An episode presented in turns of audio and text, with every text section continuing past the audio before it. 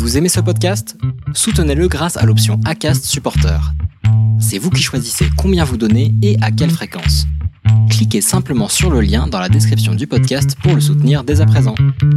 Bien le bonjour, déjà le sixième épisode conseil et là aujourd'hui on va parler de s'entraîner avec sa VMA, sa fréquence cardiaque max ou au ressenti, qu'est-ce qu'il faut choisir, quel est l'avantage, l'inconvénient de chacune de ces méthodes, qu'est-ce que je fais personnellement, je vais te dire tout ça dans cet épisode. Et puis on va voir déjà qu'est-ce que c'est que tout ça. Euh, et puis à la fin, évidemment, je te donnerai euh, mon conseil pour euh, que tu puisses optimiser ton entraînement. Alors déjà, avant de commencer l'épisode, je tiens à rappeler que cet épisode est en partenariat avec Run Motion Coach. Donc c'est l'application que j'utilise personnellement pour m'entraîner et pour préparer mes objectifs. Alors ça fait, c'est pas depuis hier hein, que j'utilise. Hein, J'ai déjà commencé à l'utiliser en 2021 pour préparer ma, ma TDS. Et en ce moment, par contre, euh, je t'avoue que euh, je l'utilise pas beaucoup parce que j'ai fait deux euh, courses longues rapprochées et puis ben, je me suis vraiment accordé du temps pour récupérer et pour optimiser ma récupération, que ce soit autant physique que mentale, avec une envie de retourner à l'entraînement. C'est important ça d'avoir cette envie de, retour à l'entraînement et ben, pour le moment mon coach il me voit pas beaucoup à l'heure où j'enregistre cet épisode mi-mars. Hein. donc si tu souhaites aller tester l'application, eh bien, il y a un lien pour la télécharger directement dans la description. Et pour avoir un abonnement premium avec un coût un peu moins élevé, donc tu vas gagner 5 euros, tu peux utiliser le code La Planète Try pour euh, ton euh, abonnement premium. Alors, Aujourd'hui, eh bien, on va parler de s'entraîner avec sa VMA, sa fréquence cardiaque max ou ressenti. Alors déjà, ma petite expérience de euh, l'athlétisme, eh bien, c'est quand j'ai commencé le, triathlon il y a quelques années maintenant. Ça, ça recommence à dater un peu d'ailleurs. Euh, eh bien, euh, le coach nous faisait faire un test VMA au tout début de, l'année, et puis ensuite, quand on faisait ces séances de VMA, ces séances de fractionné, eh bien, on avait le coach qui nous donnait nos allures, et donc on lui disait, voilà, bah, moi j'avais tant de VMA, il va te dire, ok, bah tu cours à à telle allure, et puis sur cette séance, tu vas courir à telle allure. Ok, donc c'était c'était cool. ça, permettait à tous de faire la séance à son propre rythme, à sa propre allure, et puis de faire tous la même séance. Mais ça, bah, c'est quelque chose qui est facile sur un sur un stade autour d'une piste. On va le voir. Pourquoi c'est plus compliqué quand on va aller faire du trail. Alors qu'est-ce que c'est que la VMA eh c'est la vitesse maximale aérobie. C'est une vitesse maximale que tu peux tenir sur une durée limitée tu l'exprimes en kilomètre heure ou en mètre minute.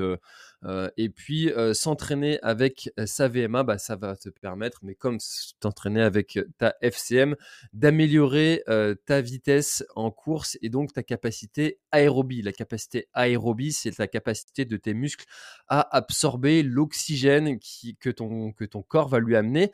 et quand tu dépasses en fait ce seuil, on parle de d'anaérobie. Donc là, tes muscles ils ne peuvent plus consommer l'oxygène ou il n'y a pas assez d'oxygène pour que tes muscles consomment cet oxygène qui est apporté par bah, ta respiration, tout simplement. Donc, on est dans, ce, dans cet objectif de développer ces capacités aérobie et du coup, l'objectif, c'est de pouvoir aller plus vite, plus longtemps. Alors, comment est-ce que on s'entraîne avec sa VMA Alors, je tiens à rappeler, à faire un petit coucou à Sébastien Cornette qui m'a repris dans l'épisode 167. On ne parle pas de fractionner, je l'ai fait juste au début de cet épisode, mais plutôt de séances d'intervalle. Alors, c'est des mots pour exprimer la même chose, on est d'accord, tout le monde se comprend quand on parle de fractionner, mais il vaut mieux, les coachs préfèrent qu'on utilise le terme intervalle à haute intensité, à basse intensité, voilà, on utilise plutôt ce terme-là, et donc ça va, enfin ça consiste en faisant des, des séances, des séries de 30 secondes rapides, 30 secondes courts, 1 minute rapide, 45 secondes courts, enfin plus lentement, Et donc, ça, c'est le fameux 10 fois 30-30. Tu as forcément entendu déjà parler de ces termes-là. Et donc, tu vas pouvoir faire ces séances-là qui vont être des fois un petit peu variées. Hein. Ça te permet de varier un peu les séances. Des fois, tu as 30 secondes, des fois une minute, des fois 45 secondes.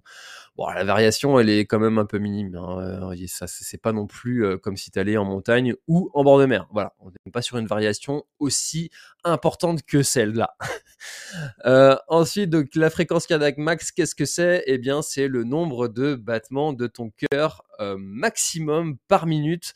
Et donc, tu vas euh, l'exprimer en BPM et ça, c'est mesuré pendant un effort max que tu vas pouvoir faire.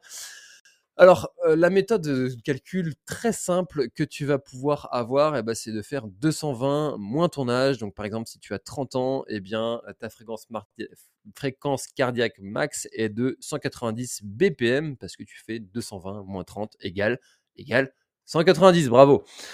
Euh, donc ça, c'est une méthode qui est de calcul qui est vraiment très approximative et la, la seule méthode pour savoir sa FCM qui est vraiment fiable à 100%, c'est d'aller faire un test à l'effort dans un centre spécialisé ou chez un cardiologue du sport qui va te permettre d'avoir cette fréquence cardiaque max vraiment ultra précises parce que bah, ils vont avoir des, capteurs qui sont vraiment perfectionnés, qui vont te permettre d'avoir des données qui sont fiables en fonction de ton âge, de si tu as mangé, bu, de ton état de fatigue, bref, de tout un tas de mesures, de données sur plusieurs répétitions aussi. Tu vas pouvoir venir faire plusieurs fois le test pour avoir des données qui sont vraiment ultra précises si vraiment ça t'intéresse d'avoir ces données-là.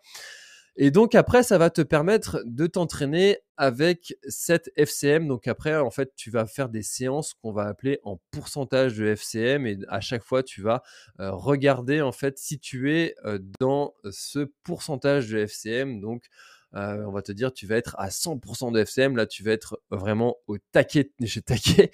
Après, sinon, tu vas être à 80%. Et pour mesurer ça, le seul moyen, le, enfin le moyen le plus efficace, c'est d'avoir une ceinture cardio parce que le système des montres n'est pas ultra précis encore. Même les dernières montres, ça reste quand même là aussi approximatif. Mais bon, si tu as que ça, ça te donnera une idée. D'ailleurs, je t'invite à faire le test d'avoir deux montres. je ne sais pas si par exemple tu as l'opportunité d'avoir par exemple une Apple Watch qui est et puis ta montre cardio GPS, mais ces deux montres, une à chaque poignet, et puis tu verras que tu auras deux chiffres complètement différents tu peux aussi utiliser les systèmes avec, vous savez, les petits trucs qu'on met sur le doigt avec, si tu as l'opportunité d'aller, je sais pas, dans un hôpital ou croiser un pompier ou croiser une, collègue infirmière libérale qui a ces équipements-là, pour mesurer en fait ta, ta, fréquence cardiaque et puis ta SAT donc ton taux d'oxygène que tu as dans le sang. ces données-là sont aussi précises et vont te permettre de, bah comparer en fait les données que ta montre va te donner et un système qui est quand même un peu plus fiable. La troisième méthode, c'est l'entraînement au ressenti. Donc là, aucune donnée statistique. Et là, les ingénieurs du trail, comme je les appelle, ceux qui ont besoin des données, des chiffres, etc., bah, c'est une méthode qu'ils aiment pas trop parce que en fait le principe c'est de d'écouter ses sensations, d'écouter son ressenti et là ça va dépendre vraiment de la connaissance que tu vas avoir de ton corps et là c'est réservé à des coureurs qui vont peut-être être un peu plus expérimentés, qui connaissent leur corps. Par exemple, un coureur expérimenté, si tu lui dis ben parcourir 10 km le plus vite possible, instinctivement, instantanément, il va savoir partir dès le début à la bonne vitesse, à la bonne allure, sans avoir forcément un système de calcul où il va pouvoir regarder sa montre. Alors qu'un débutant, tu vas lui dire, bah, il va souvent partir un peu trop vite et puis il va être cuit au bout d'un moment. ça, c'est voilà, quelque chose qui est réservé aux coureurs qui vont être plus expérimentés.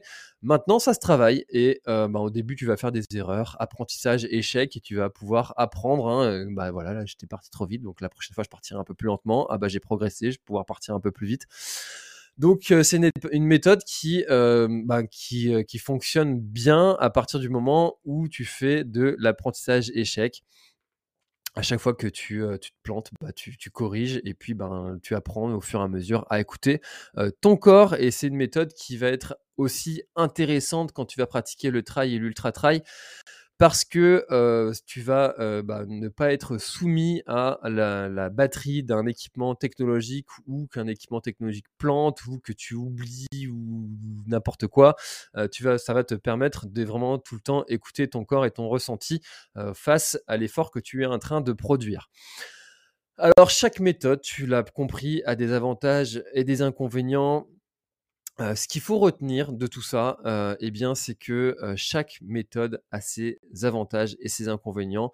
Il n'y a pas une méthode universelle qui va correspondre à tous les coureurs parce que tous les coureurs ont des besoins différents, ont un corps différent, ont des objectifs différents, ont des,